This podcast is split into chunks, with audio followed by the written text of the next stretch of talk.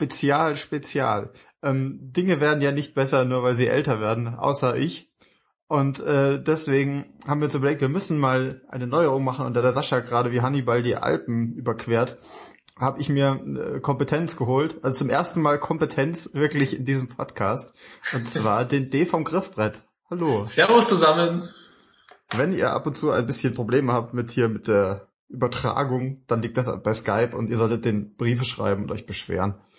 Äh, ansonsten, ja, wir nehmen das jetzt hier auf. Es, ihr seht, die Technik klappt wieder. Äh, ja, die, schön, dass du am Start bist. Ja, ich freue mich auch. Ich bin zum ersten Mal seit langem wieder dabei. Ne? Ich war ja schon mal bei Harry Potter, war ich schon mal mit, mit von der Partie. Vielleicht mag sich jemand erinnern. Das ist wirklich her. Ich weiß gar nicht, ich glaube, wir sind bei Ausgabe 113 oder sowas. Ich habe jetzt natürlich keine Ahnung. Ich zähle nicht mehr mit. Außer dann, wenn ich die Texte schreibe. Ähm, ja, weil Kompetenz ist natürlich wichtig, weil du ähm, bist quasi jemand, der uns da weiterhelfen kann, bei Dingen, die, von denen ich keine Ahnung habe, beziehungsweise nicht so viel wie du. Und das ist nämlich Musik. Ähm, genau, also ich bin, ich bin ja, ich weiß nicht, vielleicht weiß es der eine oder andere, äh, ich bin selbst Podcaster mit äh, Griffbrett, dem Podcast für Gitarrenmusik und wir beschäftigen uns in dem Podcast eben mit Gitarrenmusik von Indie über Folk, äh, Alternative, Punkrock bis hin zu hartem Metal, alles was so über Gitarre geht. Und ähm, ihr könnt uns auch mal suchen, griffbrett-podcast.de oder auf äh, Facebook oder auch natürlich im iTunes Store kostenlos zum Runterladen. Um mal ganz kurz die Werbeschiene. Äh, ich dachte, das wäre äh, meine Nummer. Lichtspielhaus.potspot.de. So. ähm, Potspot kannst du auch machen, aber wir haben Potspot auf griffbrett-podcast.de umgeleistet. Ich äh, habe das Gefühl, dass das bei uns demnächst auch passieren wird, dass da ja. äh, neue Webseiten anstehen. Ähm, das, das, ja, das ist irgendwie, ich weiß auch nicht, wir sind da ein bisschen, ein bisschen Larifari, aber ich habe schon das Gefühl, was was betrifft, ähm, weil wir ansonsten uns natürlich so sehr, wir sind, wir sind Menschen des Wortes, wir haben nicht so viel Zeit, uns um die Technik zu kümmern und deswegen dauert das immer so ewig, bis ihr neue Sachen von uns bekommt. ja.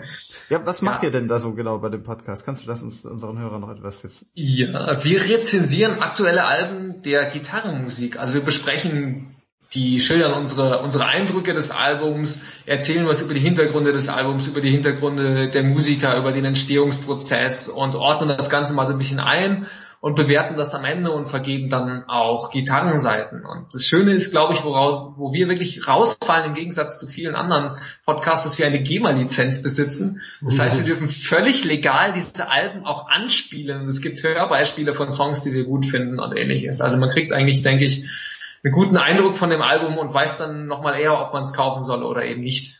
Ja, das finde ich tatsächlich auch gut, dass ihr das macht. Ich finde, das ist immer ganz, also ich höre euch gern zu, das ist immer recht entspannt. Und dann finde ich es tatsächlich gut, dass man das dann nochmal hört, weil es ist natürlich echt schwierig, irgendwie Musik in äh, Worte zu fassen.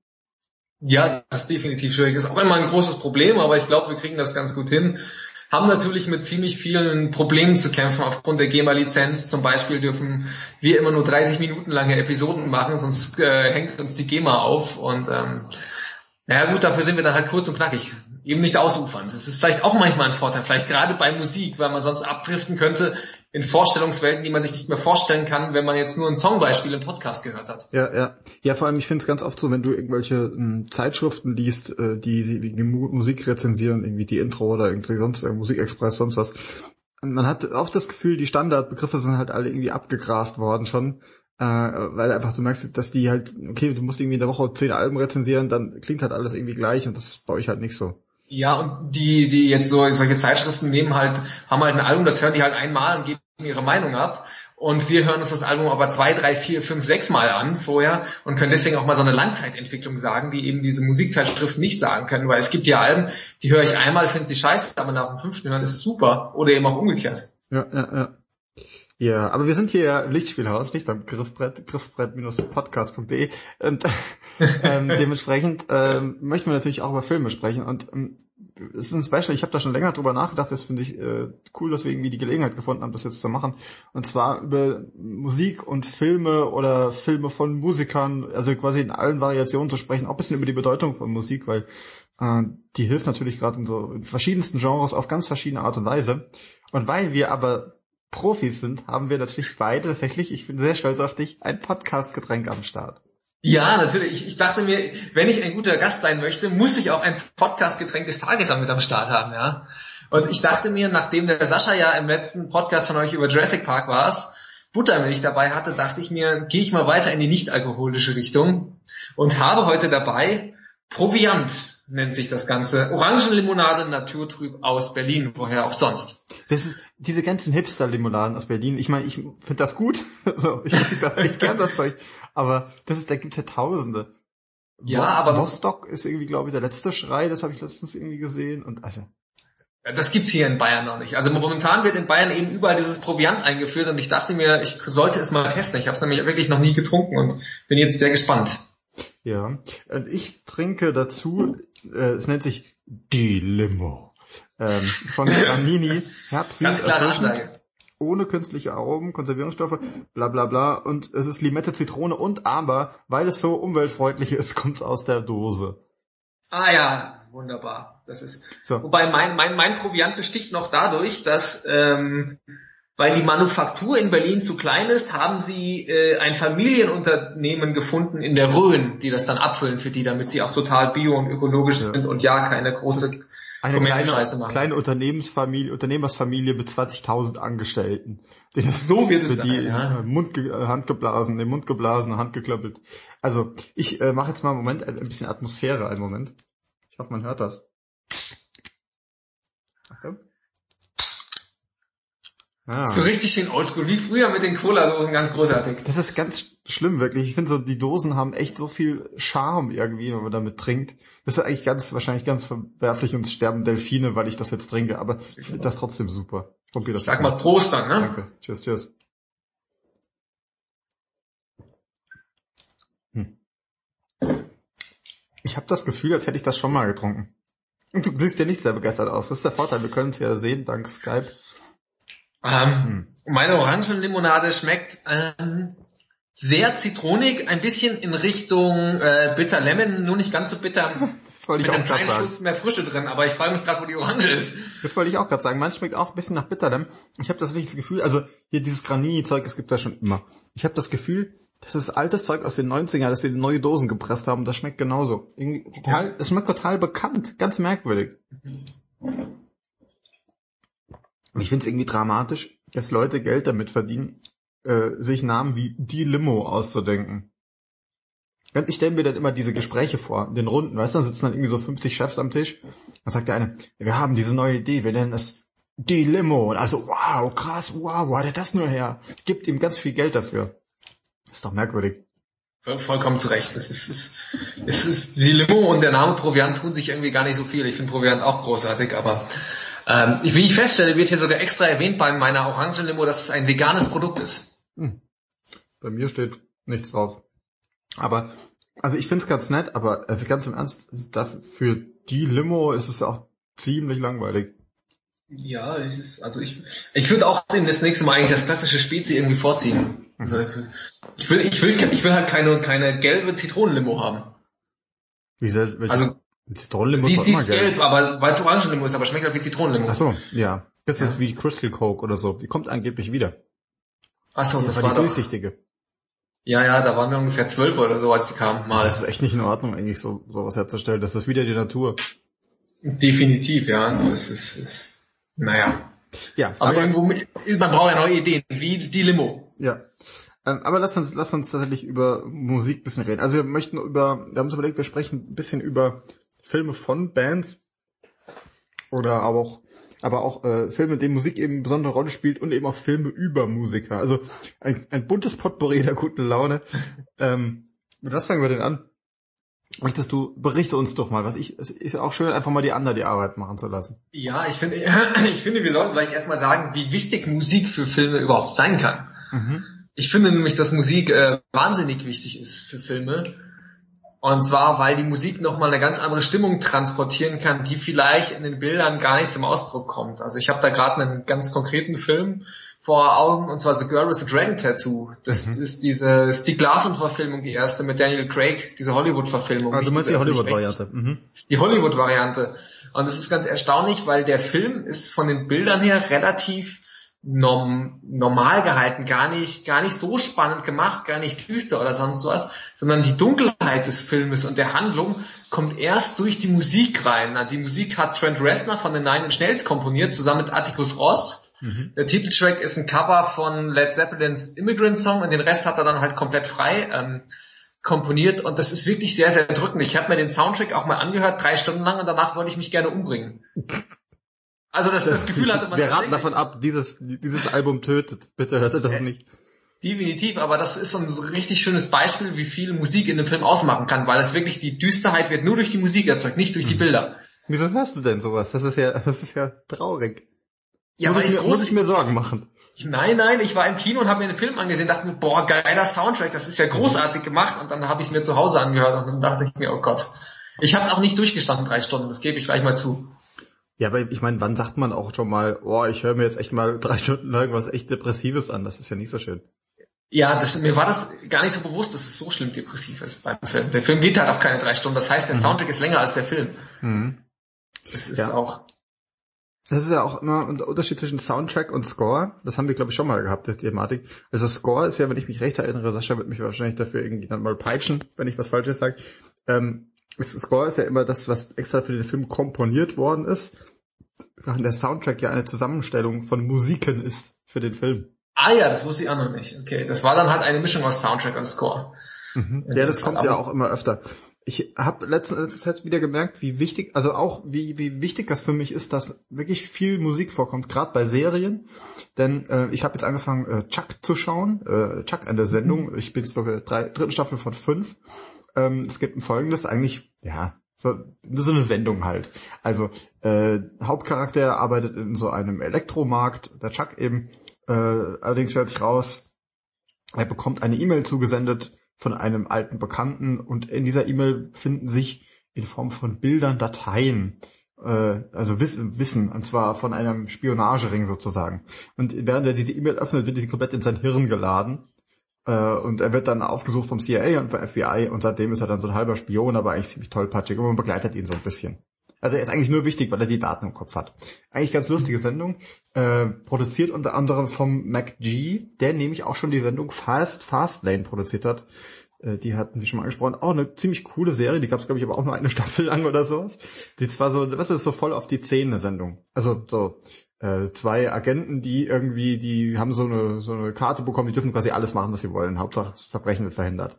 So, und in diesen beiden Sendungen spielt Musik nämlich insofern eine Rolle, als dass du äh, Populärmusik hast, äh, sie, das heißt jetzt Pop, äh, Hip-Hop, sonst was, auch Rockmusik, und zwar in den richtigen Momenten, aber dann auch Songs komplett ausgespielt teilweise und sehr, sehr laut einfach. Also du hast nicht das Gefühl, du hast das Gefühl, äh, alles, was im Bild ist, tritt zurück. Es wird dann teilweise nicht mehr geredet. Du siehst die, während sie ihre coolen Spionageaktionen machen und währenddessen läuft einfach die Musik runter.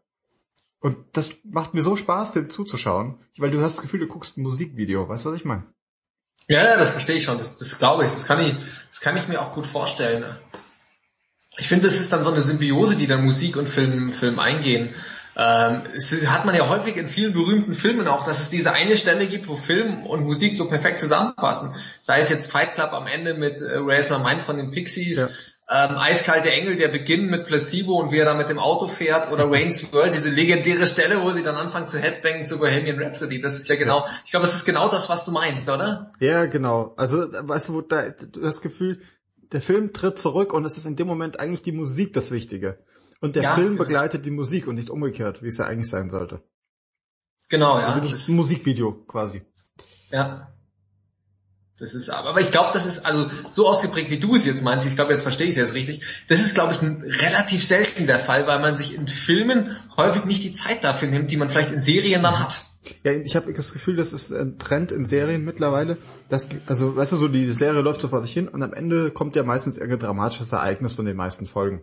Ja, und genau. dann wird, äh, hast du ganz oft, sei es jetzt irgendwie bei Grey's Anatomy oder sonst irgendwas, ganz egal, hast du einen Moment, wo plötzlich einfach nur Musik läuft und du siehst die Leute, während sie irgendwas machen, meistens irgendwie mit Schnitten von einer Person zur nächsten, auch wenn die an verschiedenen Orten sind, ähm, wo dann quasi die, ähm, der quasi deren Gefühle nochmal zusammengefasst werden, die äh, sie haben nach den Ereignissen der Folge. Hat man ganz oft, muss man tatsächlich darauf achten. Und ich habe das Gefühl, das ist so ein, wirklich so ein Trend, Und da tauchen dann eben auch, da werden dann auch Bands äh, bekannt für. Äh, zum Beispiel bei äh, Death Cab for Cutie, die sind wohl mal, hat einen Gastauftritt bei OC California. Die sind mhm. ja so in Amerika einigermaßen bekannt, auch vorher schon gewesen, aber haben damit wohl eben nochmal einen ziemlichen Schub bekommen, weil die da eben ähm, auch Musik quasi für den Hintergrund hier und da geliefert haben und eben auch tatsächlich als Band aufgetreten sind in der Sendung mal. Ah ja, aber genau das ist ja der Punkt, wo dann gerade am Ende, wenn du das, das Ende ansprichst, ich finde, da ist Grey's Anatomy ein gutes Beispiel für, da wird hier eigentlich die ganze Emotionalität der Folge nochmal zusammengepackt und durch die Musik eigentlich ausgedrückt. Mhm, ganz genau. Das, ja, also so, ja. sozusagen das, man, man hat quasi, man, man schreibt quasi einen Aufsatz über fünf Seiten und die letzten drei Sätze sind eben die Zusammenfassung und das ist dann am Ende die Musik. Ja, ja. Also ich habe tatsächlich das Gefühl, dass das auch eine gute Ausgangsbasis ist für viele Musiker, die, weißt du, sagen wir mal jetzt kein, kein, kein großer Act sind, aber irgendwie interessante Songs haben, die dann da noch gespielt werden. Die meisten sind ja meistens dann sehr emotional oder sowas. Ja. Und dann äh, werden die dadurch ziemlich, ziemlich gepusht und dann irgendwie, dadurch, dass du ja heute diese ganzen Download-Geschichten hast, ähm, können die Leute sich dann ja auch gezielt diesen Song halt downloaden. Das wird dann sehr bekannt, so ein bisschen auch wie bei, was heißt ich, ähm, äh, irgendwelche äh, Musiken, die in äh, diesen ganzen Werbungen laufen im Fernsehen, das heißt jetzt irgendwie bei Vodafone oder sonst was, das wird, funktioniert ja ähnlich. Ja, genau. Da ist ja hier Levis das beste Beispiel, ne? Früher Levis mit, mit Shaggy war doch so einer der ersten ganz großen. Ja, ja, ja. Der durch Werbung berühmt geworden ist, glaube ich. Dieses, äh, hier von Vodafone, dieses Bohemian Like You von, von Dingsbums, Dandy Warhols. Dandy so Warhols, ja, genau. Und dieses, ja, Microsoft letztens irgendwann vor zwei Jahren, der eine Typ, keine Ahnung wie er heißt. Ja, ich weiß, was du meinst. Kam auch viel, ja, aber es ist ja, es ist ja, äh. Ja, aber da sieht man tatsächlich, dass dann die Musik teilweise auch größer wird, als das, was sie eigentlich nur unterstützen soll. Ja, ich, ich, ich glaube auch, wenn ich zum Beispiel jetzt an diese ganzen, wenn wir nochmal beim Film sind, wenn ich an diese ganzen Teenie-Filme, College-Filme aus Amerika denke, American Pie, äh, Party Animals, äh, ja, nicht ja, noch ein Teenie-Film und sonst was. Ich frage mich immer, ob diese ganzen, das, da ist ja dieser typische gute Laune California Ami Punk irgendwie drin. Ja, dieses, was, das war das früher hier so Blink 182 oder du äh, und Sum 41. 41. Ja. Und da fragt man sich echt, wer war zuerst groß? Diese Teenie-Filme und dann die Band oder erst die Band und dann diese Filme? Ja, und ich glaube fast, dass die Bands eigentlich gepusht wurden durch diese Filme. Mhm, würde ich auch eingehen, weil die Leute das Gefühl haben wollten, wie die Leute in den Filmen, die sie gesehen haben. Genau, ja. Und da haben dann die Musik natürlich für uns. Das ist, äh, schließe ich mich auch nicht aus tatsächlich, ja. Was und die Bands sind ja im Prinzip auch mit dem, mit dem Ende dieser ganzen Filme, es gibt ja jetzt kaum noch solche Filme in die Richtung, ja. die zumindest äh, populär sind oder, oder wirklich erfolgreich sind. Die Bands sind ja eigentlich auch alle gar nicht mehr so. Nee, tatsächlich. Aber du siehst, das funktioniert tatsächlich. Ich meine, die Leute haben das ja nach, was sie in den Filmen haben. Das hast du zum Beispiel auch, äh, das siehst du bei uns jetzt ganz häufig. Die Leute haben auf Partys, wenn du hinkommst, haben die alle diese roten Becher, die die in den amerikanischen äh, Filmen immer siehst, äh, wo die, die dann Bierpong und so spielen. Echt, da habe ich noch nicht drauf geachtet. Muss man darauf achten, weil ich jetzt schon, hatte schon öfter, dass da die Leute solche Becher kaufen, weil es, ich meine, das sind auch nur scheiß Plastikbecher, ja. Aber ja, äh, die aber Leute denken sich halt, wow, voll super, wir sind voll amerikanisch. Oder so. Ja, ja. ja. Ähm, äh, du, du wolltest zum Trinken, ich habe es gesehen, du wolltest zum Trinken ansetzen und da dachte ich mir, ich gönne dir eine kurze Trinkpause. Ja gut, sprich weiter. Ähm, also der, der Matthias trinkt gerade und vom Gesichtsausdruck her findet er es langsam nur noch ganz okay und es, verliert, glaube ich, an, einfach an, an Niveau, was, was da passiert mit dem Getränk. Niveau ist hier kein, äh, ist ja nichts, was irgendwie wichtig wäre. ja, ich, ich, finde, ich, finde, ich finde übrigens, ähm, wir sollten ein Getränk entwickeln namens die Cola. Wenn es schon die Limo gibt, müssen wir auch die Cola noch rausbringen. Gibt sogar, glaube ich, irgendwo. Ich meine, das mal. Gibt sogar, verdammt. Ja, wahrscheinlich wird man dann irgendwie von äh, Coca-Cola entführt und irgendwie gewaterboardet, bis man das Gegenteil behauptet. Ja, aber ja, lass, uns, lass uns jetzt tatsächlich mal über, über konkrete Filme sprechen. Du hast vorhin irgendwas mir äh, angesprochen von Metallica oder sowas. Oder nicht? Doch. Metallica, Metallica ah, haben, haben zwei Filme ja. gemacht, ja, wenn wir jetzt ähm, bei Filmen sind, die, die von Bands gemacht wurden. Metallica haben einmal Some Kind of Monster gemacht und einmal Through the Never, mhm. wobei man da ein bisschen differenzieren muss. Also Some Kind of Monster ist mehr eine äh, in Filmlänge geratene Studio-Dokumentation, die so ein bisschen Spielfilmcharakter durchaus hat und zumindest für Fans ganz lohnenswert ist, allein die Szene, wenn sie ihren neuen Bassisten kriegen und die, die Proben dazu haben und sie dann ihrem neuen Bassisten, äh, so neu ist ja auch nicht mehr, Rob Trujillo gegenüber sitzen und sagen, wir hätten gerne, dass du in der Band bist und damit du glaubst, dass wir es ernst meinen, geben wir dir eine Million Dollar. Also dieser Gesichtsausdruck ist einfach, ist einfach göttlich, äh, deswegen lohnt sich das. Ähm, aber eigentlich ist äh, Through the Never der wahre Metallica-Film. Und zwar haben Metallica diesen Film extra produziert und das ist eine Mischung aus Konzert und Spielfilm. Das geht eigentlich Hand in Hand. Man sieht die Band beim Konzert und es startet eigentlich auch bei einem Konzert. Da kommt, ein, kommt so ein Konzerthelfer an und soll was ähm, erledigen.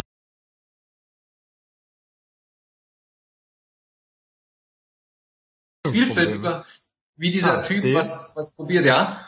Ihr warst gerade kurz weg, wiederhol das nochmal. Also, man, die treffen sich irgendwie, äh, der, der Tourhelfer da kommt rein und dann? Genau, soll irgendwas für die Band holen, ich weiß es gar nicht mehr, irgendeine Kleinigkeit und äh, ich glaube irgendein Getränk oder sowas und fährt dann halt los und die Band geht schon auf die Bühne und dann beginnt der erste Song und dann switcht die Szenerie wieder um und du siehst halt eigentlich, wie dieser Typ äh, probiert, dieses Getränk zu holen und dabei bricht allerdings die Apokalypse aus. Und sehr unpraktisch. Sehr, sehr unpraktisch und du siehst halt immer wieder, wie dieser Kerl probiert, äh, seine Aufgabe zu erfüllen und sich gegen die Apokalypse zu stemmen. Und zwischendurch switcht es halt immer wieder zum Konzert rüber und die Songs sind passend ausgewählt, äh, textlich und musikalisch, dass es zu der Situation von diesem Typen passt. Und das ist halt ganz interessant und am Ende, äh, während diese Apokalypse dann komplett äh, ausbricht, stürzt halt irgendwann das, die Konzertdekoration auch zusammen und die ganzen Bühnen aufbaut und das Konzert äh, implodiert sozusagen quasi. Mhm. Die Welt ist vernichtet, das Konzert ist vernichtet. Und man hat wirklich, der Film geht, denke ich, so an die zwei Stunden, ähm, hat wirklich so, äh, ja, 50 Prozent Konzert und 50 Prozent Spielfilm und hat diese Handlung von diesem, von diesem Kerl. Mhm. mhm. Es ist also ist eine, ja, aber ist das jetzt, ist das ein, ist das ein Liebhaberding? Also muss ich jetzt irgendwie Metallica verstehen, äh, um das zu gucken? Also könnte ich jetzt sagen, also mir, mir ist Metallica ziemlich wurscht, irgendwie, die sind an mir vorbeigegangen. Aber äh, cool, Apokalypse-Filme, warum nicht? Aber sollte ich das jetzt gucken oder würde ich mich langweilen? Was meinst du? Es ist, also es ist schwierig zu sagen. Du musst auf jeden Fall Bock haben, viel Musik zu hören, weil es wird eigentlich quasi nicht gesprochen in dem Film. Nur ganz, ah, ganz wenig. Und okay. Ähm, du musst dich auf jeden Fall auch auf die Musik einlassen, weil sonst diese, diese Kooperation, die Musik und Film da eingehen, nicht fruchtet. Also man muss nicht Metallica-Fan sein, aber man muss zumindest die Affinität äh, zur Musik an sich haben, die Metallica durchaus durchaus macht. Sonst macht es, glaube ich, relativ wenig Sinn, den zu schauen ähm, weil es eben so eine Symbiose ist, die die beiden Sachen eingehen. Ich kenne auch keinen vergleichbaren Film, wo das in dem Ausmaße passiert. Also es, es war hochinteressant, das zu sehen. Ich war extra im Kino, da war es auch in 3D, das hat sich auch wirklich gelohnt. Ähm, also es ist schwierig zu sagen, wenn man wirklich Metallica gar nicht hört, aber man soll es probieren, weil es eine einmalige Sa Sache ist, würde ich mal sagen, die es so in der mhm. Filmwelt noch nicht gab. Ist, also ist es fast mehr so eine, so eine, ist es so eine Kunstgeschichte, viel weniger als ein Filmfilm, oder? Genau, ich würde sagen, es ist, es ist mal, mal ein Kunstprojekt, wo man versucht, eben Musik und Film auf so eine Art und Weise zu verknüpfen. Ist, was sind das, was spielen die für Songs? Äh, ist das, sind das normale, so kennt man das, die, die, sind das die normalen Metallica-Geschichten oder sind die extra für den Film komponiert? Das sind die normalen Sachen, Master of Puppets, Battery, Enter Sandman and Justice for ah, All okay. und so weiter. Also was sie, was sie immer spielen, es ist wirklich ein ganz normales ähm, Konzert im Prinzip. Mhm. Die eine oder andere Rarität ist sogar dabei, wie Orion zum Beispiel, wer darauf stehen mag. Okay, cool. Also, das, das, das klingt irgendwie echt interessant, aber äh, weiß nicht, also jetzt ich, ich, bin gerade zwiegespalten. Ich bin sehr angeteasert, weil ich gerade denke, das klingt echt interessant und auf der anderen Seite denke ich mir, boah, kein Bock mir zwei Stunden Metallica anzuhören. Also ja, ich, ich muss auch sagen, es ist schwierig. Also ähm, ich mag Metallica halt sehr gerne und ich war mit Leuten im Kino, die Metallica alle sehr gerne mögen und wir waren alle total, alle ja. total begeistert. Ich habe noch nie mit jemandem über diesen Film gesprochen, der Metallica nicht mag. Und das macht es halt schwierig. Deswegen kann ich da gerade nur, nur äh, schwierig einschätzen, wie das anderen Leuten gehen wird. Ja, ja. Aber okay, dann scheint es aber wirklich auch sowas zu sein, was natürlich konkret auch die Metallica-Jünger weltweit irgendwie ansprechen soll.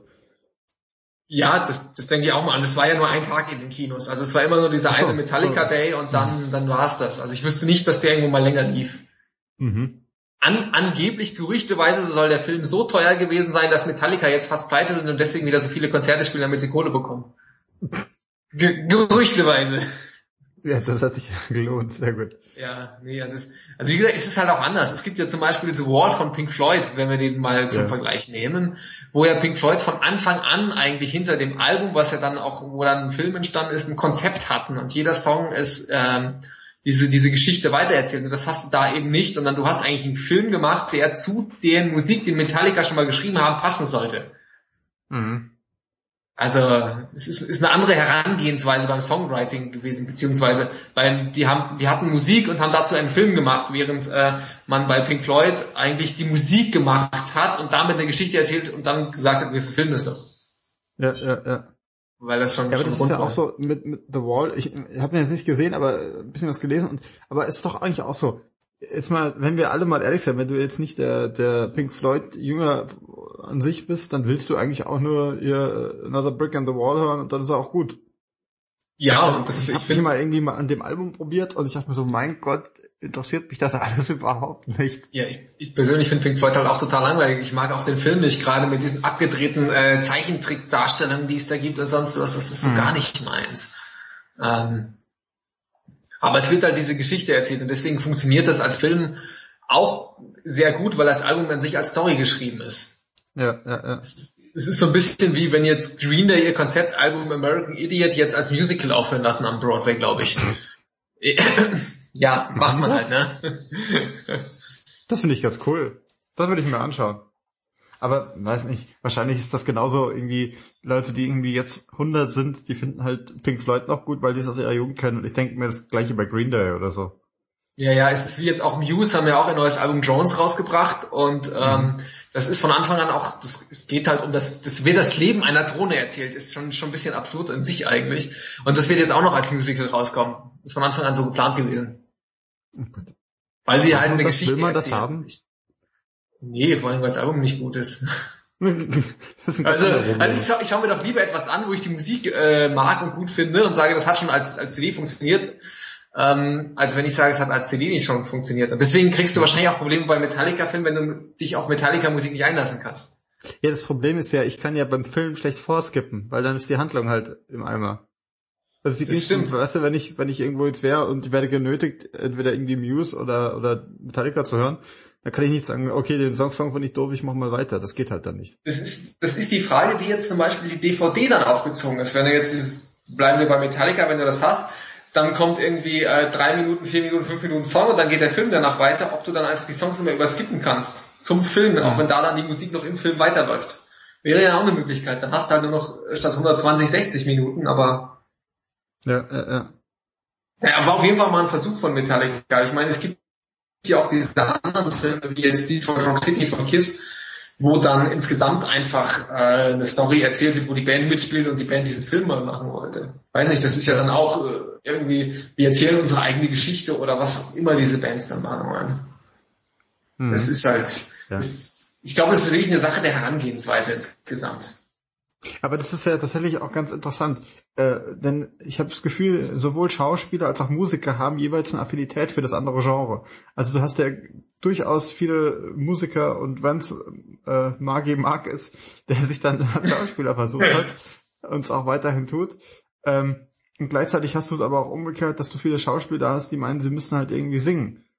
Äh, also irgendwie scheint das Ganze ja irgendwie verbunden zu sein. Es ist halt, weiß nicht, ob es dann eben äh, aufs Musical eben dann rausläuft, dass Leute meinen, beides machen zu müssen, siehe Mama Mia. Ja, gut, das war ist ja auch ein Flop, oder nicht? Ja, es kommt drauf an. Also ich, ich glaube, der wird noch Hausfrauen in zig Jahrzehnten begeistern. Ja, wahrscheinlich, aber ich, ich glaube, das erfolgreichste Beispiel dafür ist Jared Leto, oder? Als Schauspieler ist er auch ja. erfolgreich und mit 30 Seconds to Mars ist er irgendwie Headliner bei Rock am Ring in Deutschland. Und ja, der, der ja, kann es halt beides. Ich frage mich dann immer, ob man beides wirklich können kann. Ja. Also ob man wirklich die Begabung hat für beides. Also ich finde nämlich häufig ist die hm. Begabung nur für eins gegeben. Ich finde, es gibt sehr, sehr viele Musiker, die schlecht schauspielern und auch sehr, sehr viele Schauspieler, die nicht gut singen. Hm. Ich frage mich, äh, ob es dann hm. Weißt du, ich habe das Gefühl, wenn du, wenn du ein Typ bist, der sich präsentieren kann, dann kannst du auch einen mittelmäßigen Gesang übertönen. Genauso umgekehrt, wenn du dich präsentieren kannst, kannst du äh, ein einigermaßen ein guter, einigermaßen guter Schauspieler sein, auch wenn du kein, kein Oscar gewinnst damit. Ja, ich, das stimmt, wenn du dich präsentieren kannst, geht's. Ich glaube gerade das Präsentieren ist äh, dann sehr, äh, also sehr erfolgreich, wenn man vielleicht sich als Schauspieler präsentieren kann und dann eine Musikerkarriere macht. weil die Schauspielerei siehst du im Film, da kannst du nicht viel dran, dran ändern. Du wirst halt so aufgenommen und so musst du die Szenen drehen. Während wenn du Musik produzierst als mittelmäßiger Schaus ähm, singender Schauspieler, kannst du halt im Studio alles nachbearbeiten und kein Schwein merkst. Mhm. Wobei zum Beispiel eine Dame wie Madonna, die ja, also ich behaupte jetzt nicht, Madonna wäre die tollste Sängerin, das behauptet sie glaube ich selbst auch nicht, äh, aber die, ähm, die sich ja durchaus präsentieren kann, das muss man ihr lassen. Aber im schauspielerischen Bereich ist das alles echt nicht so toll. Nee, oder auch, ich finde JLo auch schauspielerisch gar nicht so großartig zum Beispiel. Die ist aber auch sängerisch auch. gar nicht so großartig. Die ist aber optisch ganz großartig. Deswegen gleicht das alles aus. ja, das stimmt, das stimmt natürlich. Das ist wie, ich habe ich hab heute zufällig heute Nachmittag How I Met Your Mother gesehen und da kam ja. mal wieder die Folge, wo Britney Spears auftaucht. Ja, das ähm, macht sie erstaunlich gut, das muss man ihr mal lassen. Als diese äh, merkwürdige Sekretärin von der Hautärztin da. Genau, genau. Und das ist, aber Schauspielerin kann sie halt auch nicht. Nein, aber ich, also ich finde aber für das, für das, was man ja von ihr erwartet, ist ja immer eine Erwartungshaltung, die da mitspielt, ist das gar nicht mal so schlecht, tatsächlich. Ja, das stimmt, das stimmt.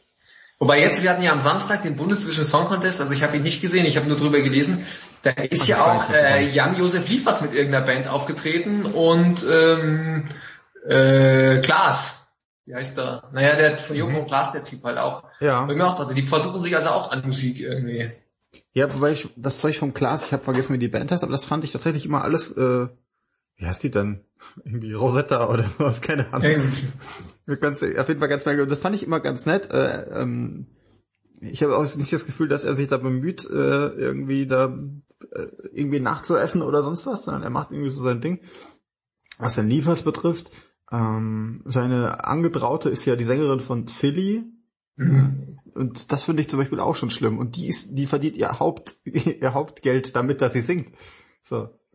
Ja, der Liefers kann sich das erlauben, so nebenbei zu machen. Ja, aber der macht das schon viele, viele Jahre. Also äh, ein ja. Kumpel von mir hat mal, hat mal von Liefers, von der Band, das war wahrscheinlich eine vorherige Band, auf einem Festival äh, Wasser über den Kopf geschüttet bekommen, eine ganze Literflasche.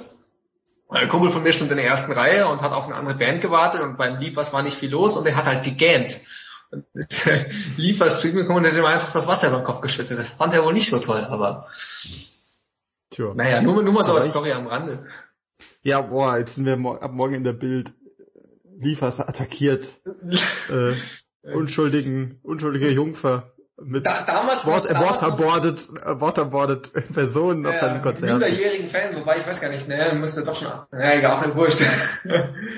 naja, okay, ähm, gehen wir lieber zu, zu, zu äh, Filmen und Musik, die besser zueinander passen, oder? Das ist mhm. ja irgendwie. Äh, wenn wir schon, wenn wir jetzt schon Musiker hatten, die Filme produzieren, wie wäre es mit Filmen über Musiker? Mhm.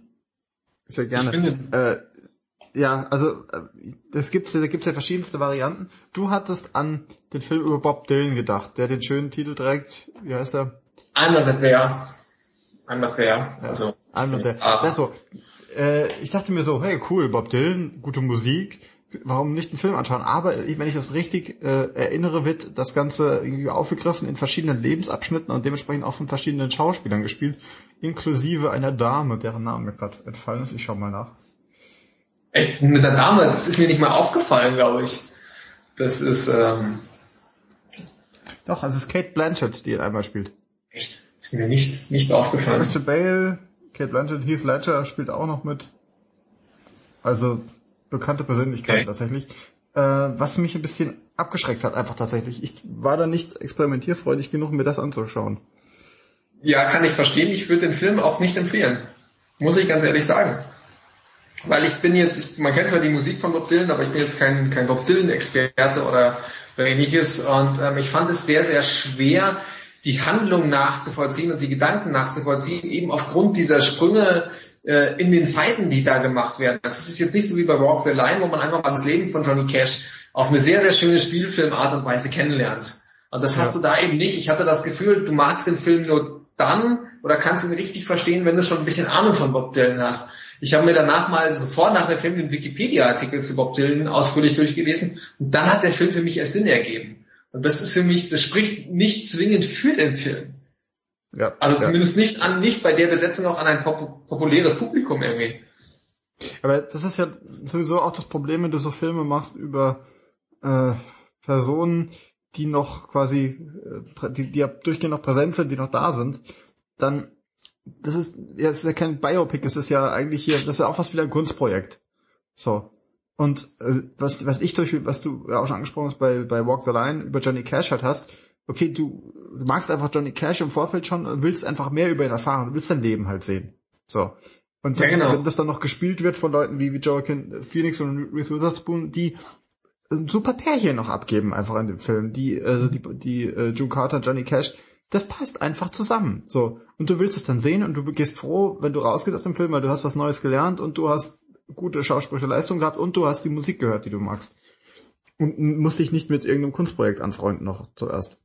Also es ist deutlich einfacher zu gucken, würde ich behaupten. Ja, ja, definitiv. Das ist halt, man muss halt wissen, wie der, wie der Film an sich gedacht ist und aufgebaut ist. Sonst halt kriegst du halt Probleme. Und ich dachte halt, ich hatte, ich dachte, dass einmal There so ein bisschen ist wie Walks Line im Prinzip. Und das war er eben nicht. Nicht diese, diese stringente Handlung, die durchgezogen wird. Und dadurch hatte ich dann die Probleme. Das mag jetzt für jemanden, der sich mit Bob Dylan auskennt, nicht das Problem sein. Mhm. Aber ich finde find es, find, find es schwierig, wenn es heißt, auch groß auf der Packung, ja, das Leben des Bob Dylan und sonst was äh, erzählt, etc., wenn es dann eben dann doch nicht so stringent ist, wenn dann damit falsch geworben wird zum Beispiel. Mhm. Weil du die falsche Erwartungshaltung gibst. Ja, es sind wahrscheinlich vor allem auch die Schauspieler, die einfach viel ziehen. Also wenn du dann so populäre Namen liest, wie Heath Ledger, Kid Blanchett und so, dann denkt man sich halt, wow, super cool, die spielen da mit. Und du, du kommst ja auch, wenn du dich, sagen wir mal, im Vorfeld nicht damit beschäftigt, nicht auf die Idee, dass Kate Blanchett Bob Dylan spielen könnte zwischendrin. Nee, überhaupt nicht. Überhaupt nicht. So. Das, das also, stimmt. Ja, das ist bestimmt, das hat wahrscheinlich auch seinen Reiz, aber ähm, es wäre jetzt nicht das, was ich sehen möchte. Also gerade wenn du halt also weißt du, du willst halt, den, wenn du einen Film über einen Musiker schaust und du weißt, es ist nur eine Person und es ist tatsächlich äh, ans Leben angelehnt, dann willst du halt den sehen und du willst in seine Musik spielen sehen und du willst sehen, du willst quasi wissen, was passiert hinter den Kulissen, zwischendrin. Genau, genau. Wie kommt er dazu, Musik zu machen? Warum macht er was von den Höhen und Tiefen und was passierte eben dann bei ihm direkt? Ja, ja. Genau. Ich meine, das ist, äh, bei Walk the Line hast du es wunderbar, die, die Szene, in der du, du, siehst, wie die alle zusammen auf Tour waren, diese ganzen Stars in der Zeit, und dann siehst du irgendwie Elvis, der irgendwie Johnny Cash die ersten Drogen verpasst, oder was das ist. Das ist halt, genau, okay, super. das bleibt dir halt hängen, und das ist das, was du wissen willst. Also, diese, du willst Anekdoten mit Musik eigentlich. Ganz genau, ja. Das willst du, aber das ist, ist halt die Frage, ob du es kriegst, ne? Ja, ja, ja. Es ist aber, ähm, äh, da fällt mir ein, wenn, wenn, wenn du jetzt sagst, du willst die Anekdoten mit Musik und mit dem Hintergrund, da gibt es eigentlich eine, eine ganz abartige Verfilmung noch. This is Spinal Tap. Ich weiß nicht, ob du davon schon mal gehört hast. Das läuft aber mit unter den Top-Musikfilmen aller Zeiten. Tatsächlich. Wenn ja, man ne? ein bisschen rumsucht. Ist, ich habe das nicht gesehen, aber irgendwie die Leute drehen voll durch. Ja, das ist nämlich äh, eine Verarsche, der Film. Das ist von, von irgendeiner Comedy-Gruppe gemacht. Die Band Spinal Tap gibt es nämlich eigentlich gar nicht. Ja. Die haben einen Film gedreht über die fiktive Band, Spy, Band Spinal Tap mit dem ganzen, ja, es spielt so in dieser Hair Metal und Glam Rock Szene mit den auftopierten Haaren und sonst was. Und in den 80ern. Und sie haben filmen halt diese Band, wie angeblich ihr Backstage-Leben ist, ihr Groupie-Leben, wie sie die Leute mit aufs Hotelzimmer nehmen und welchen Scheiß sie bauen. Und sämtliche Klischees werden bedient aber alles auf eine ironische Art und Weise. Also es ist rein fiktiv und ganz großartig, aber gilt als ein riesen Musikfilm und die Leute haben damals auch gedacht, oh, wer ist denn diese Band? Die kennen wir ja noch gar nicht, kriegen wir denn noch was zu kaufen von denen? Dabei gibt's diese Band einfach gar nicht. Ja. Das ist bisschen das wie diese Fraktus-Nummer, oder? Ich wollte gerade sagen, das ist im Prinzip der Vorgänger von Fraktus, ja? Ja.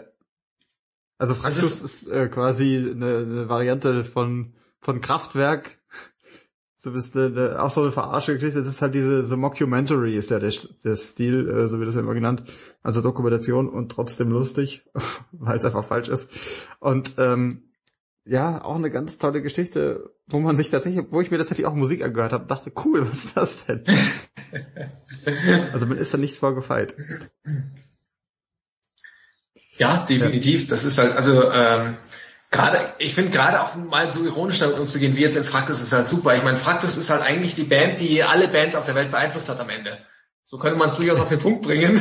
Und ja, die haben auch damit geworben, das, das fand ich immer sehr, sehr schön, wenn du irgendwie Scooter und sonst wen gesehen hast, die immer, ja, ohne die hätte es uns nie gegeben und so, das ist schon super.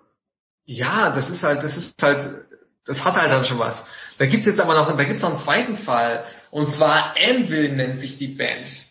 Die haben auch einen Film rausgebracht. Ich glaube, Anvil haben in ihrem Leben ein Album produziert. Es sind, glaube ich, Kanadier, die Thrash Metal machen. Und seit dieser Film draußen ist, draußen ist, kennt jeder Anvil und jeder hört Anvil, obwohl die gar nicht so gut sind und gelten plötzlich als mit die Erfinder der Thrash Metal. Und angeblich sind alle Bands von Slayer bis Metallica davon beeinflusst worden und denkst dir, hä, nur weil die jetzt einen Film gemacht haben und sich genauso positionieren und diese Band hat nie was erreicht eigentlich. Jetzt gibt's, gab's letztes Jahr auch das große Anvil-Comeback und die standen plötzlich wieder auf der Bühne und alle finden es geil. Und, äh, wo kommt diese Band plötzlich her? ja. Ja, aber das ist eigentlich, ich meine, das ist ja ein bisschen das, was ich vorhin gemeint habe. Solange du dich präsentieren kannst, ist das halt super, ja. Also du baust so einen Mythos um dich rum auf äh, und bist einfach plötzlich da und alle finden es super. Ja, ganz genau, das ist, äh, ist das Problem. Nee, bisschen, also ja. mir geht das ein bisschen so, da kleine Überleitung, ähm, bei, ähm, wie heißt er denn? Ah, verdammt, das habe ich vergessen, sprich weiter. Äh, hier gegen die Welt, wie heißt das denn? Ähm, Scott Pilgrim, verdammt. Dankeschön. Mein Danke, Gott. Ich, ich habe hab übrigens immer noch von Sascha den Soundtrack hier. Also Sascha, wenn du das hörst, du kannst ihn mal abholen. ja, aber Scott Pilgrim gegen die Welt. Ähm, weil ich meine, zum Thema Mythos um sich herum aufbauen. Wir, äh, wir begleiten ja in Scott Pilgrim, wir haben den Film schon mehrfach angesprochen, weil er so wirklich so fantastisch ist. Äh, in die, die Band äh, von Scott Pilgrim eben. Und die bekommt ja Musik in den Mund gelegt von Beck, der den kompletten Soundtrack geschrieben hat zu dem Film. Und ich finde die Songs dieser Band so fantastisch tatsächlich, dass äh, du das, ich meine, du hast den Soundtrack ja auch ausgeliehen, so wie es scheint. Weil es einfach, das ist wirklich einfach gut. Und wenn es diese ja. Band gäbe, würde ich mir das auch einfach gerne jederzeit anhören. Ja, genau, wobei beim Soundtrack, ähm, da hatten, hatten wir jetzt erst die letzte Diskussion. Ähm, also die Marie, die andere aus Griffbrett, äh, die beim Podcast dabei ist, wir haben darüber diskutiert, wie ist es eigentlich mit Soundtracks? Man sieht einen Film, hat die Soundtracks, äh, findet die häufig geil, wie jetzt bei Scott Pilgrim, kauft sie sich vielleicht auch noch, aber wie oft hört man sie dann noch? Also da gibt es nur ganz, ganz wenige mhm. Ausnahmen, vielleicht Scott Pilgrim, vielleicht auch der Pulp Fiction Soundtrack, die man dann vielleicht nochmal regelmäßig hört oder, oder dann einmal, zwei, dreimal im Jahr, aber sonst Viele ja. Soundtracks, die hört man dann dreimal und dann hört man sie eigentlich doch gar nicht mehr, weil es dann doch nur im Filmzusammenhang wirklich funktioniert, wohingegen ich ein normales, reguläres Studioalbum im Normalfall dann häufiger höre. Ja, ja. Dieses Problem ist, ähm, du hast in den Soundtracks hast du, ähm, du hast Ups und Downs. Weil der Soundtrack ja im Zweifelsfall den kompletten Film abdecken muss. Und das heißt, du hast lustige Momente, du hast traurige Momente.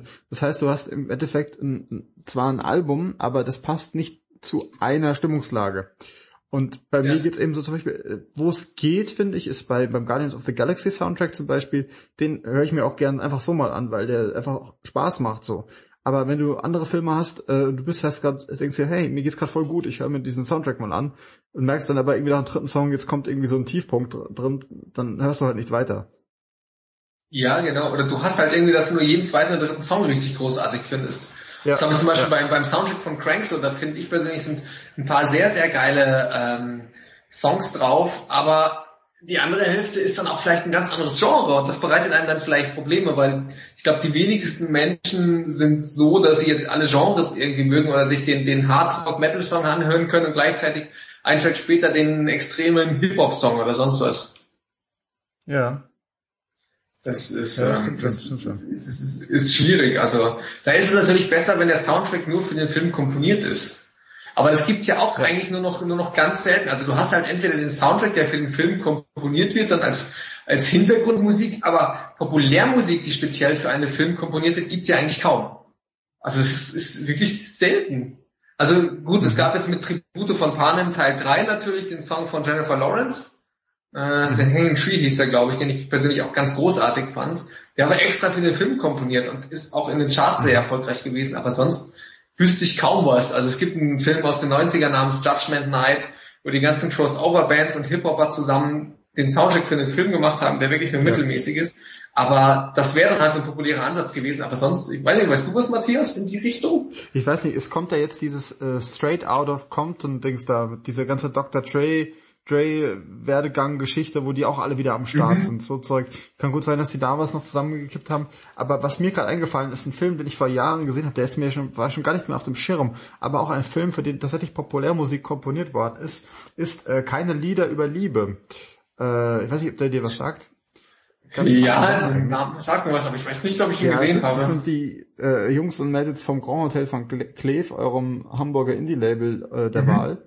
Ähm, die haben auch eine Band erfunden, und zwar die Hansen Band. Äh, oh, Hansen Band sagt mir Hansen Band klar.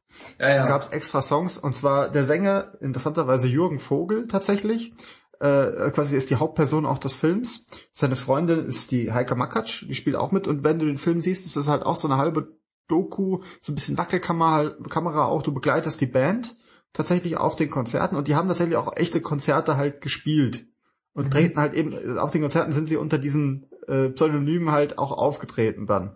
Ich ah, äh, hab sie, äh, war irgendwie, weil das dann noch einigermaßen erfolgreich war, habe ich sogar die auch auf dem Konzert dann auch, ich war auf dem Konzert von denen, es war ganz nett, äh, die zu sehen, weil ähm, die Band halt wirklich aus quasi aus Pros bestanden hat, also T.S. Ullmann äh, war mit dabei, Markus Wiegbusch äh, von, von Ketka, also einmal Tom, einmal Ketka.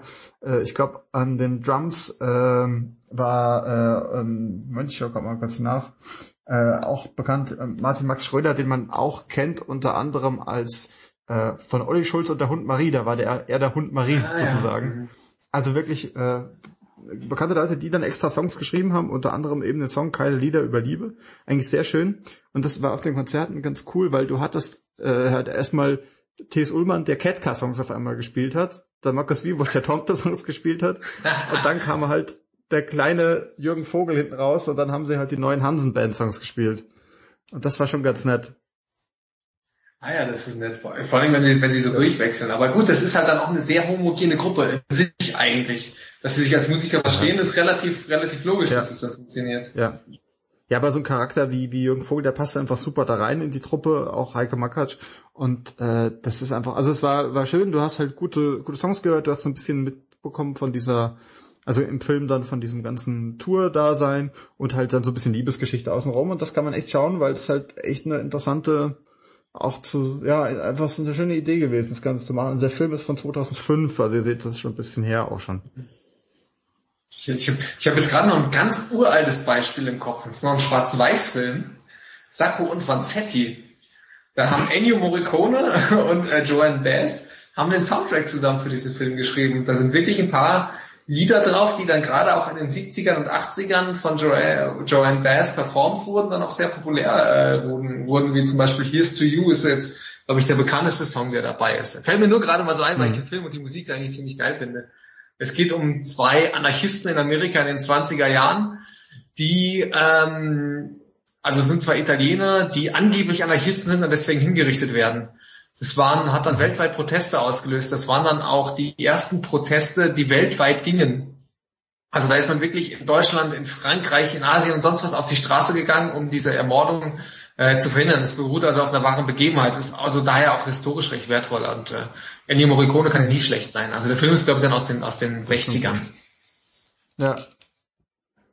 Ja, schön. Aber man sieht schon, es gibt echt viele Überschneidungen. Ähm, auch ein Film, bei dem das Ganze auch recht wichtig ist, ist natürlich sowas wie High Fidelity.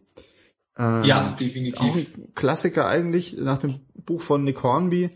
Äh, John Cusack spielt die Hauptrolle. Genau. Und das, da, da passt er auch gut hin. Man mag ja von dem Mann halten, was man so von ihm eben hält. Also da ist ja wirklich viel merkwürdiges Zeug dabei. Aber die Rolle spielt er wirklich gut. Er arbeitet eben in so einem Plattenladen, ist so ein halber DJ eben auch und geht die Top 5 seiner Trennung eben durch, um dann zu ergründen eben, was denn das Problem war. Und dabei hat man halt ganz viel so Britpop-Zeug. Und zwar ganz fantastisch. Genau, er arbeitet ja auch in einem Plattenladen in dem Film, ihm gehört ja einer, ne? Wenn ich mich ja. noch richtig, richtig erinnere. Und ähm, er ist halt auch die Frage, ob sich dieser Plattenladen noch lohnt. Und was ganz nett ist, ähm, Bruce Springsteen hat einen Gastauftritt. Der kommt irgendwo in einer, in einer kleinen Szene drin vor, weil es ist auch nur Springsteen geworden, weil Bob Dylan abgesagt hat. also, also Bruce Springsteen als Suchbesetzung, ja. Ja, am Ende letzt dann irgendwie Bob Dylan, einer kommt eine Frau durch die Tür und sagt, hallo, ich bin Bob Dylan. Das ist ja, ja das immer ist dann das die ganz dramatische Variante. Wobei vom Aussehen her wahrscheinlich besser, oder? Ja, hm. Der Bob Dylan ist nicht mehr so ganz so. Wobei, er ist halt ein Typ, ne? Also ihn lädt man nicht ein wie Jennifer Lopez für die Optik. Ja, das stimmt natürlich. Den holt man dann doch wegen der Musik. Wobei man dann natürlich auch die Frage stellen, stellen muss, wie oft kommt eine heiße Frau in den Plattenladen? Weil so ein Plattenladen ist ja schon mehr Jungsterritorium, oder? Das klingt, als hättest du, hättest du gerade angefangen, einen Witz zu erzählen. Kommt eine heiße Frau in den Plattenladen. Nein. Ich, ja, das stimmt schon, das stimmt schon. Aber okay, aber ähm, du bist ja, da können wir ja auch mal kurz drüber sprechen, du bist ja auch jemand, der Platten, also oder zumindest CDs noch kauft tatsächlich. Ja, ja, genau. CDs und Schallplatten kaufe ich noch, ja. Und kaufe keine MP3s, weil ich eben lieber die CD oder die Schallplatte habe. Ja. Weil es für mich aber irgendwie so ein Gesamtkunstwerk ist, auch mit dem Booklet dazu und allem. Außerdem finde ich immer, wenn man MP3 hört, ist die Qualität einfach schlechter. Das mag sich wirklich doof anhören, aber auch eine gute Anlage hat man das schon, dass die Frequenzen da mehr zusammengepresst sind. Also du konsumierst das Ganze dann auch über CDs? Ich konsumiere, ja, gut, wenn ich unterwegs bin, habe ich natürlich noch einen MP3-Player auf dem Ohr, da bleibt mir nichts anderes übrig. Also mit, Dis mit Discman laufe ich nicht rum. Ähm, ich habe ich hab auch Für die den, coolen Kids. Ich habe ich hab den, ich, hab, den Sprung zum, zum Discman ähm, ähm, verpasst. Ich habe, ich bin bis 2005, bis Ende 2005 bin ich mit Walkman durch die Gegend gelaufen dann ist mein Walkman kaputt gegangen und dann wollte ich eigentlich einen neuen Walkman kaufen, dann haben mir meine Eltern einen MP3-Player zum Geburtstag geschenkt. Ja. Wow. Und musste dann dann äh, ja. eben sein. Ja, aber sonst höre ich tatsächlich nur über CD und Vinyl die Musik über die Anlage. Mhm. Äh, anders gar nicht, weil ich es eben qualitativ besser finde. Und ich gehöre zu denjenigen, die sich noch hinsetzen und gerade von ihren Lieblingsbands die CD einlegen, das Booklet aufschlagen und die Texte mitlesen dann beim zweiten oder dritten Mal, um einmal die Texte ganz durchgegangen zu sein. Sehr löblich. Ja, ich finde, ja. das wird auch, auch generell zu wenig gemacht. Also ich finde auch, man, man entfremdet so ein bisschen die Musik, wenn man die nur noch als MP3 runterlädt. Ich meine, es ist ja gut, wenn man sie runterlädt und dabei bezahlt, dann kriegt der Künstler ja Geld. Das ist das, was mir auch sehr, sehr wichtig ist. Ähm, aber irgendwie fehlt, fehlt, ist es dann noch ein größeres Konsum geworden als sowieso schon. Und ich mhm. finde, man merkt diese Kultur auch stark auf Konzerten. Ich war mal auf dem Rise Against Konzert und da wurden dann natürlich auch neue Sachen gespielt und du hast es gemerkt, dass bei den Kids eigentlich die Sachen ankamen, die auch die Singles waren, die sie dann schnell im iTunes gehört haben. Die anderen Songs von dem Album, die eigentlich äh, besser waren und theoretisch von der Art des Songs ja mehr Stimmung hätten machen müssen, weil sie jetzt schneller waren oder mehr zum Springen geeignet, kamen nicht an, weil die Kids das einfach nicht mehr gehört haben. Sie haben sich also nicht mehr mit einem Album befasst und kannten die Songs dann gar nicht. Und das fand ich völlig irritierend. Dass man manche Songs noch kennt und nicht. Das ist. Ja. Aber das stelle ja. ich auch an mir, muss ich sagen, an mir, an mir selbst auch fest. Also, dass ich kaum noch komplette Alben irgendwie konsumiere, außer wirklich von meinen allerliebsten Lieblingsbands, und das sind nicht viele. Äh, ansonsten habe ich tatsächlich, ich habe quasi, ich habe eine Playlist, die äh, immer gute Laune Playlist ist, quasi. Und die wächst tatsächlich. Also ist bei mir so, ich höre was Neues, überlege, passt das da rein und dann wächst die Playlist immer an, bis ich irgendwann mich mhm. entscheide, von neuem eine äh, zu starten. Aber es sind ah. tatsächlich immer Einzelsongs, die da mit reinkommen und nie irgendwie. Ich versuchte auch zu vermeiden, dass von einem Künstler mehr als zwei Songs da drin sind, damit ich die Wiederholung eben nicht habe. Ah ja, okay. Ja, nee. ja gut, dieses Einzelsong habe ich eben auf dem MP3-Player. Also auf dem MP3-Player mache ich es ganz bewusst. Das stammt eben noch von der von der von der von der Walkman-Zeit. Da habe ich mir die Kassetten aufgenommen und dann den Song und dann den Song und dann den Song hintereinander weg. Ich besitze jetzt einen MP3-Player, einen ganz einfachen, der einfach einen Shuffle-Modus hat, da kommen dann halt die zwei Gigabyte drauf und dann höre ich halt mal einen Song von der Band und von der Band und von der Band. Also da höre ich bewusst keine Alben, weil die Songs dann teilweise auch anders wirken in einem anderen äh, Kontext. Und man kann es eigentlich so machen, dass man Songs drauf hat, die man sehr gerne hört und ein paar Songs draufpacken, die man eigentlich außen vor lässt, obwohl sie gut sind. Dann hört man die auch mal wieder, dann kriegt man mehr Abwechslung rein. Mhm, mh. Also, dass man nochmal einen anderen Zugang hat. Und das ist zum Beispiel, wenn wir jetzt mal zu, zurück zum Film kommen, ich kaufe zum Beispiel keine DVDs. Also ich, ich besitze wirklich, bis auf ein paar Musik-DVDs besitze ich gar keine. Ähm, ich schaue mir die Filme im Kino, im Fernsehen an oder gehe zur Videothek. Und weil ich habe das Gefühl, wenn ich mir einen Film kaufe, ist das, ist, das mag jetzt krass klingen, aber es ist rausgeschmissenes Geld. Weil ich schaue mir den Film einmal an, selbst wenn ich ihn gut fand, mhm. dann schaue ich ihn wieder an in zwei Jahren, in drei Jahren oder, oder wann auch immer. Und dafür habe ich dann 10 oder 15 Euro rausgegeben, während ich bei einer CD, die höre ich mir die ersten Wochen, wenn gerade wenn ich sie mag, häufig an, dann lässt es natürlich nach, aber dann lege ich sie doch immer und immer mal wieder auf. Und das habe ich beim mhm. Film eben nicht das Gefühl. Ja, ich habe, also ich, wenn ich jetzt auf mein eigenes äh, Verhalten so zurückgreife, stelle ich auch fest, ich habe, äh, ich glaube bei Filmen, überhaupt momentan bei Filmen, eine ähnliche sagen wir mal, ähnliche Gewohnheiten an den Tag legt, was, die, was auch die Musik betrifft. Also während ich früher Filme häufig wiederholt habe und vor allem auch Filme, äh, so war es auch mit den Alben. Jetzt höre ich viel Einzelstücke, auch mal einfach nur, ich sag, ich höre jetzt mal einen Song kurz, einfach nur. Fertig. Ja. So. Und so ist auch, dass ich momentan ist wirklich hauptsächlich oder fast ausschließlich noch Serien schaue. Dass ich mich mal zwei Stunden hinsetze und einen Film angucke, das ist dann schon außergewöhnlich. Das passiert dann hauptsächlich im Kino, also quasi eine besondere Location. Ansonsten ist es momentan tatsächlich so, dass ich äh, zwei, drei, manchmal auch vier verschiedene Serien, jeweils eine Folge halt am Tag schaue. So. Einfach, weil man die kurz und schnell mhm. konsumieren kann, äh, wie eine MP3 quasi. Ah ja, nee, das ist, also ich schaue grundsätzlich immer noch lieber Filme als Serien. Also Serien äh, bin ich, kriege ich nicht immer den Zugang zu. Es gibt nur relativ wenig Serien, die ich dann mag. Also ich habe dann, hab dann zum Beispiel gestern war Sonntag und da habe ich mich auch gerne hingesetzt, da kam auf ProSieben der zweite Teil von Percy Jackson, den schaue ich mir dann gerne auch ganz, ganz dann an, wenn er mich dann mhm. irgendwie interessiert. Und das mache ich dann schon zu Hause. Klar, es ist dann halt nicht so die absolute Stimmung wie jetzt, wie jetzt im Kino, die man dann da erzeugen kann oder ähnliches, aber taugt mir dann mehr, als wenn ich mich jetzt gestern Abend hingesetzt hätte und drei Folgen in eine Serie angeschaut habe. Ja, ja, ja. Ja, lass uns nochmal zur Musik zurückkommen. Hast du, hast du noch was im Petto? Ja, ja, ja. Ich, hab, ich hatte noch so viel im Petto, aber ich muss, muss noch auf eine Person kommen, die ich wichtig finde. Und zwar auf Jack Black. Ja, Jack Black finde ich, finde ich unglaublich wichtig für die Verknüpfung von, von Musik und äh, Film. Also allein wegen seiner Band Tenacious D, mit der er auch schon zwei Filme gemacht hat, unter anderem hier Pick of Destiny mit der legendären Jagd nach diesem ähm, ja, äh, Gitarrenplektrum und natürlich, ich glaube, der bekannteste Film dürfte School of Rock sein. Ich finde, den, den man auch mal gesehen ja. haben sollte, oder? Ich finde, den sollte man, das kann man sich ruhig mal anschauen. Ich war damals tatsächlich im Kino und war schwerst enttäuscht von diesem Film tatsächlich.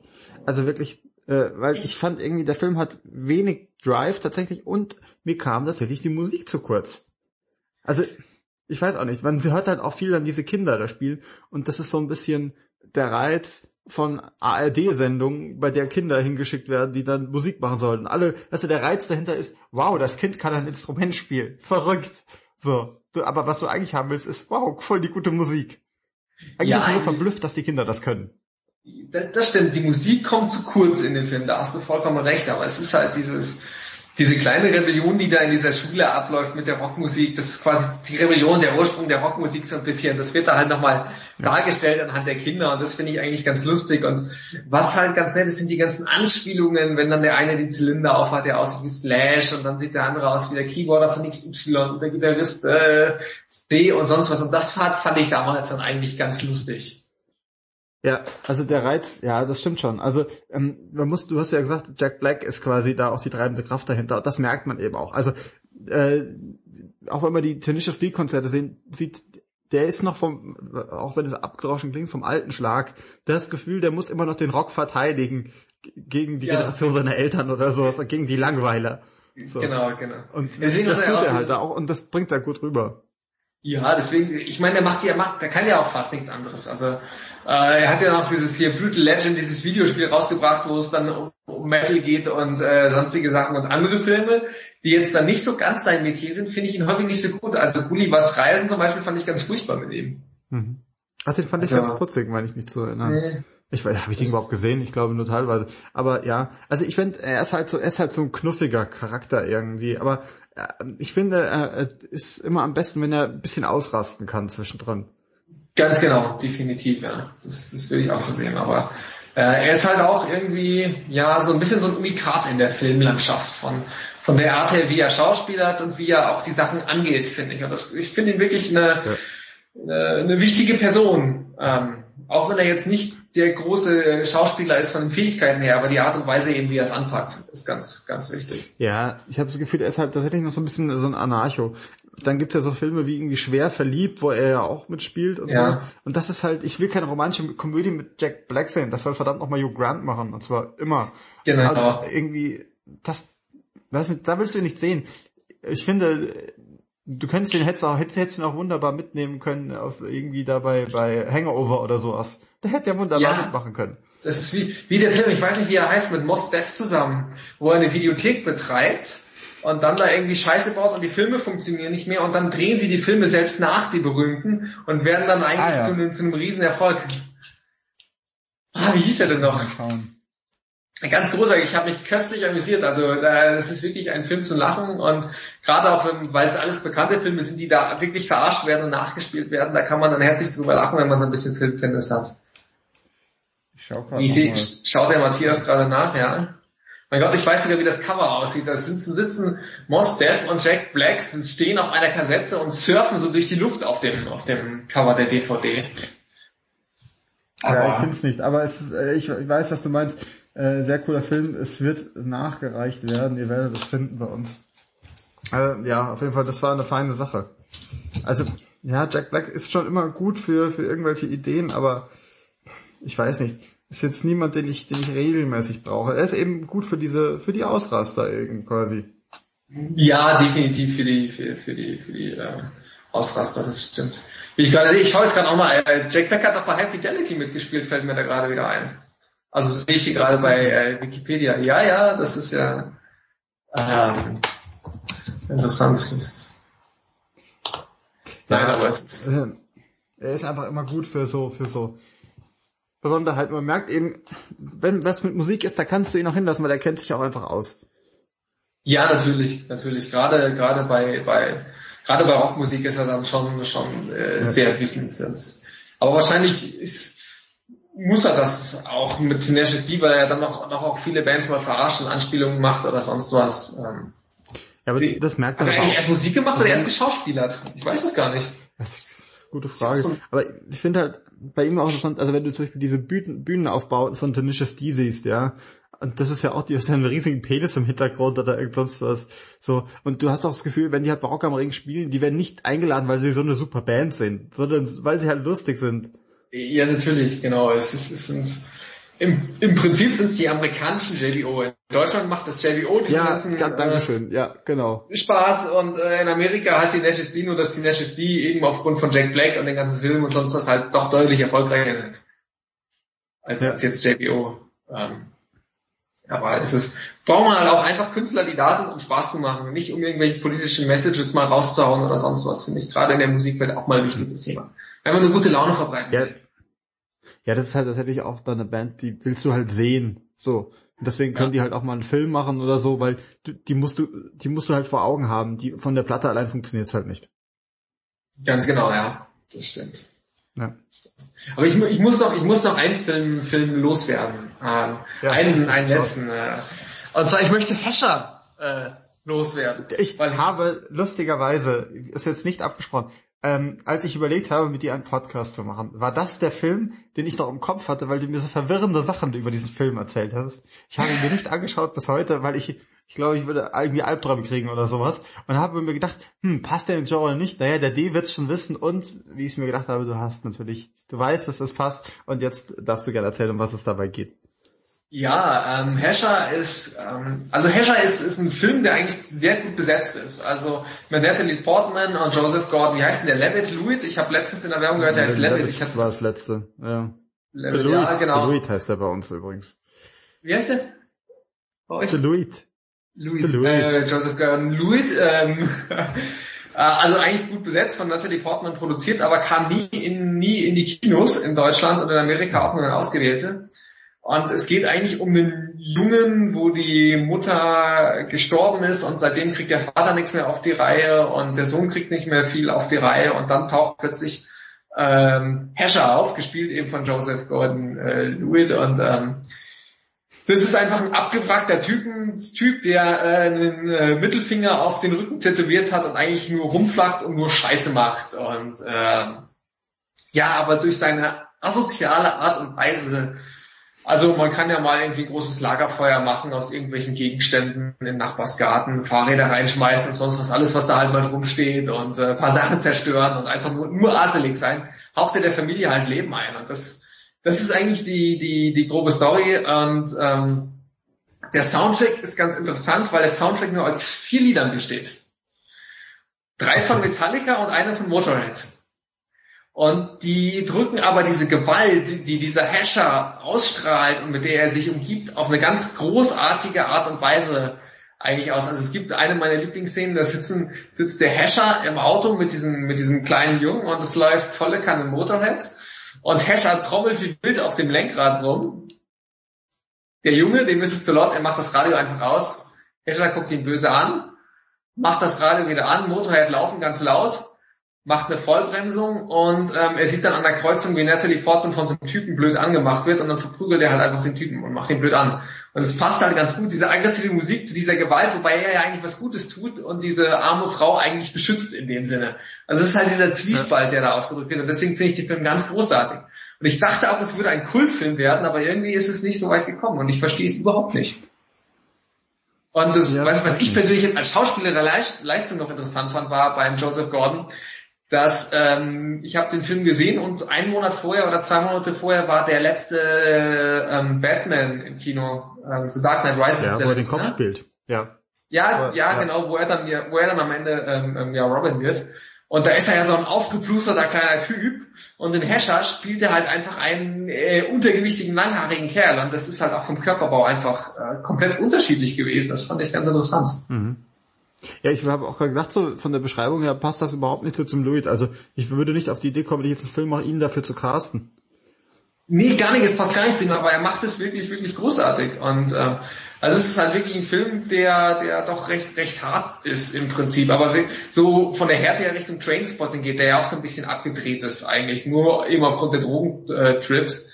Und ähm, das ist halt so dieses familiäre Geschehen, aber eben auch so an so einer Grenze, wo du denkst, warum machst du Kerlas? Du bist doch voll assi. Und vielleicht denkst du dir, ja, aber was du machst, hilft eigentlich komplett der Familie, ist irgendwie auch cool, wo du wirklich hin und her gerissen bist. Und das gefällt mir eben. Deswegen möchte ich, also Hashtag, schaut euch den an. Bei D ist genau so ein Typ, ihr müsst euch vorstellen. Bei D ist der langhaarigste Typ, den ihr euch vorstellen könnt. und genauso assi. Ganz genau, ja. ja, schön. Ja, aber ich denke, wir haben das jetzt ganz gut äh, doch gesehen. Also, dass tatsächlich Musik und Film aufs Unterschiedlichste tatsächlich miteinander verbunden sind. Das war mir auch im Vorfeld, es war jetzt eine recht spontane Entscheidung, dass wir das jetzt hier so kurzfristig aufnehmen. Ja, äh, genau. Habe ich da so gar nicht mit gerechnet, aber es fällt dann doch auf, wie eng das Ganze verbunden ist. Und ich habe gerade das Gefühl, heutzutage lässt sich das auch kaum noch trennen. Oder sollte man auch natürlich gar nicht, aber Nee, so, sollte man, sollte man, denke ich auch nicht. Also ich finde, wir haben ja auch gesehen, die, wir haben ja, glaube ich, auch wirklich gut unterschiedliche Herangehensweisen äh, gesehen in den Filmen mit Musik und Musik und Film. Und das zeigt halt auch, wie vielfältig das Spektrum ist und dass die beiden sich eigentlich extremst gut ergänzen. Und ich ja. glaube aber auch, dass, dass das nicht mehr so gut rüberkommt, weil das beste Beispiel dafür waren auf drei Minuten immer die Musikvideos früher die gibt's ja jetzt. Mhm. Im Prinzip gibt's sie zwar noch bei YouTube, aber diese Musik sind da eben nicht mehr. Das ist ja genau das, was du gesagt hast, eigentlich ganz am Anfang, wenn du es dann in Serien hast, wo dann drei Minuten eben die Emotion durch die Musik kommt. Ja. Und natürlich ist auch gerade, wir haben es ja vorhin gesehen, diese Biopics von Musikern, das ist natürlich auch für Schauspieler immer noch ein Anreiz. Zum einen, weil wir das ist halt einfach, es ist wirklich so, die meisten Schauspieler wollen einfach auch Musiker sein, weil die, weil die sich feiern lassen wollen auf der Bühne, weil die den Kontakt zu den Fans ja sonst so direkt nicht haben, äh, mhm. in einem Konzert. Und zum anderen ist das natürlich auch immer eine gute Möglichkeit, einen Oscar abzusahen, wie man irgendwie bei, bei Ray oder bei äh, Walk, the, Walk the Line eben auch gut sehen kann. Ja, ich glaube auch, die sind Oscar-technisch ganz, ganz beliebt, oder? Ja, also, ja. Ja, das ist immer irgendwie, äh, um es mal zynisch zu sagen, spielen Musiker oder jemand mit AIDS, dann hast du gute Chancen bei den Oscars. Du, du, hast, du hast den Nazi-Film vergessen, wie hier Kate Winslet mal gesagt ja. hat, ne? Ja. Was, was hatte sie gesagt? Ja. Äh, die Oscars kriegen sowieso immer nur die Nazi-Filme und dann spielt sie selbst einen Vorleser mit und kriegt auch einen Oscar, ne? Irgendwie war doch die Story. Ja, ja, ja. Um. Stimmt schon. Ja, nee, aber schön, dass das geklappt hat. Ich ziehe meinen äh, imaginären Hut. Danke, es freut mich, dass ich dabei sein durfte. Hatte sehr viel Spaß gemacht. Ja, ich finde auch echt schön, nochmal ganz andere Perspektive da reinzukriegen. Ähm, demnächst nicht mehr so viel geballte Intelligenz in allen Podcasts. Der Sascha kehrt dann auch irgendwann zurück. ähm, ich habe allerdings äh, noch ein kleines äh, Special im Petto, der D weiß dann auch nichts davon, äh, auch mit einem äh, Gast, den wir auch schon mal da hatten, dazu demnächst mehr. Ähm, das war Filme, wie nennen wir eigentlich den Podcast? Filme mit Gitarrenmusik, dachte ich mir. Das ist auch ein schöner Hinweis auf ja. das Griffbrett. Ja, oder mit, mit Musik allgemein. Wir haben auch viel über andere Musik noch gesprochen. Wir können es aber es ist, such dir was aus. Du bist der, du bist der, das Masterbrain hinter Lichtspielhaus. Äh, von daher gebe ich es ganz in, ganz in deine Hoheit. Aber ähm, wer mehr über Gitarrenmusik erfahren will, griffbrett-podcast.de, ne? ja, ansonsten äh, lichtspielhaus.potspot.de oder bei Facebook oder bei iTunes, so, da findet ihr uns alle.